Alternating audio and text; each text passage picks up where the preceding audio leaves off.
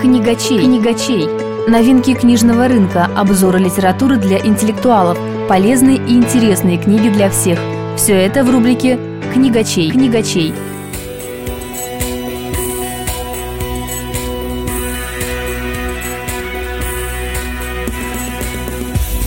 Добрый день, вы слушаете передачу «Книгачей». У микрофона Елена Яковлева. Сегодня мы говорим, как обычно, о литературных новинках, об авторах и самых интересных книгах. В конце года принято подводить итоги, и сегодня мы поговорим о литературных премиях и о самых ярких авторах. У нас в гостях специалист отдела социокультурного развития Псковской областной научной библиотеки Антонина Голубева. Здравствуйте. Здравствуйте. С чего мы начнем разговор? Премий очень много, точнее их несколько. Как вы считаете, какая самая интересная? Выделить какую-то одну премию очень трудно, потому что все они заслуживают внимания, и за годы своего существования эти премии превратились в мощный социокультурный феномен и в один из главных инструментов продвижения литературы.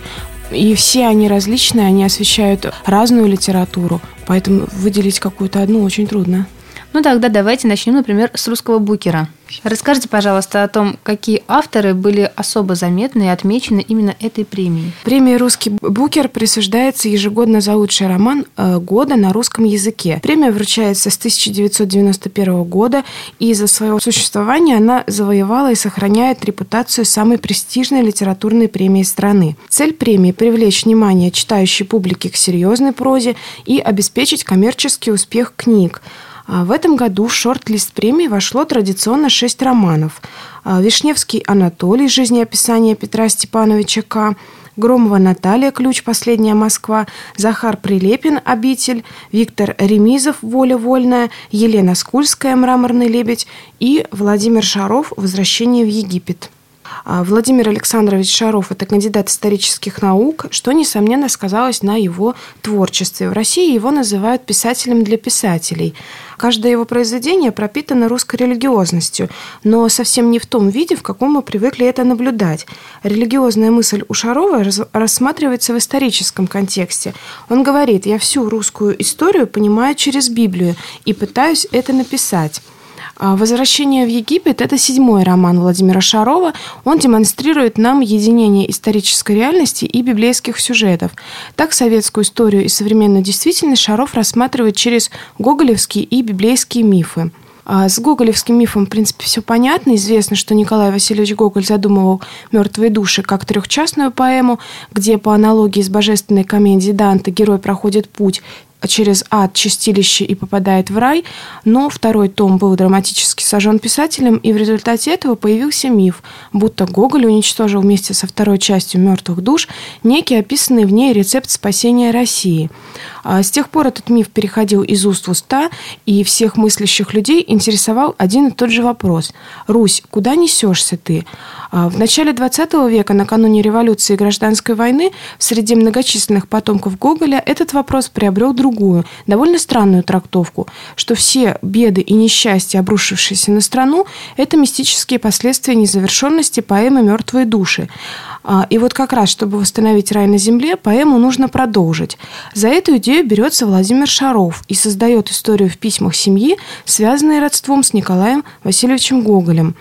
Новый Николай Гоголь, это э, главный герой романа «Возвращение в Египет», он агроном по образованию, человек 20 века, прошедший ГУЛАГ и сталинские репрессии – он набрасывает план поэмы, прочерчивает жизненный путь Чичикова, ее главного героя, который в итоге становится священником и намеревается вывести русский народ из египетского плена – и здесь Шаров отсылает нас к библейскому мифу об исходе, когда Моисей вывел израильтян из Египта, из Антихристова царства.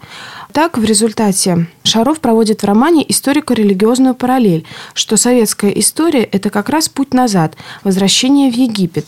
И новый Чичиков, соответственно, должен вывести народ из неверия.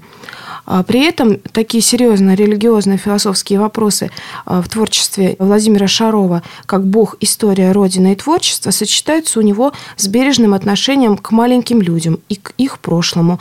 И в итоге в центре романа оказывается типичное стремление человека к лучшему, его постоянное метание на тему «А что было бы, если бы?». Вот такой интересный автор и ставший уже довольно-таки популярным. Да. Его книги пользуются спросом в библиотеке? Да, вот сейчас на вот как раз на этот роман большая очередь. Я сама начала ее читать э, в Литрес, э, в сети интернет, но мне тяжело, поэтому я решила взять печатную книгу. Но, увы, угу. на нее очередь, она на руках. А сама книга легко читается? Вот слог. Вы знаете, слог хороший, но она написана в письмах. Это вообще вот роман в письмах. И поэтому трудно держать сюжетную линию, так скажем, в центре внимания. Но читается очень интересно. То есть лучше эту книгу взять и не отвлекаться на другие. Да, да. да? Читать да. так Читать запоем. только ее, да, и углубляться в каждое письмо. Давайте продолжим наш разговор о литературных премиях.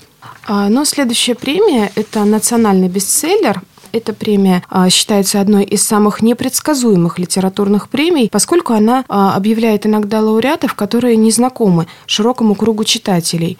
Эту премию объявили в 2001 году в Санкт-Петербурге, и с тех пор она по праву считается одним из самых живых и игровых литературных состязаний. А, по мнению учредителей премии, произведение победителя должно быть событием национального масштаба, самым покупаемым и самым читаемым романом. А, премия получила девиз «Проснуться знаменитым». А, за 13 лет существования, благодаря нацбесту, знаменитыми проснулись десятки авторов.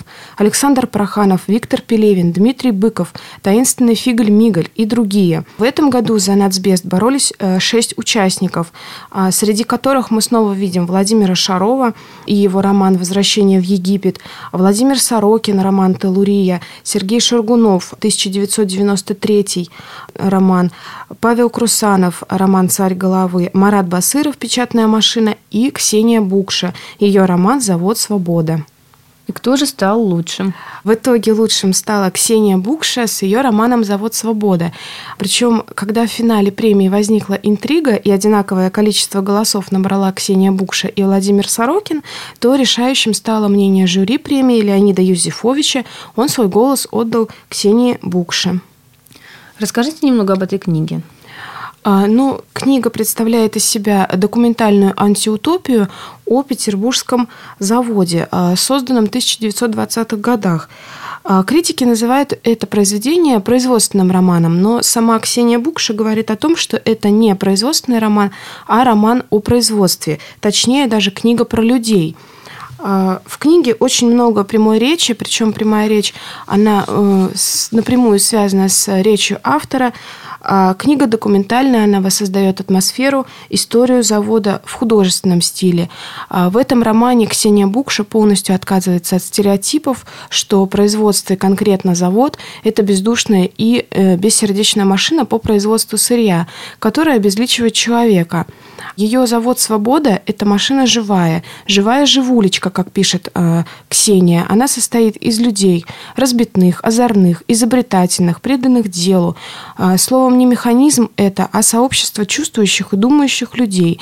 И благодаря этим живым и ярким образом книга получилась предельно увлекательной и глубокой.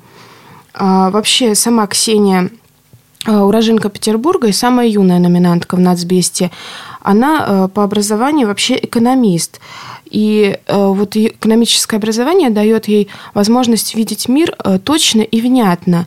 И вообще она представила свою первую книгу в 17 лет, за что удостоилась одобрения российского писателя, журналиста Александра Житинского.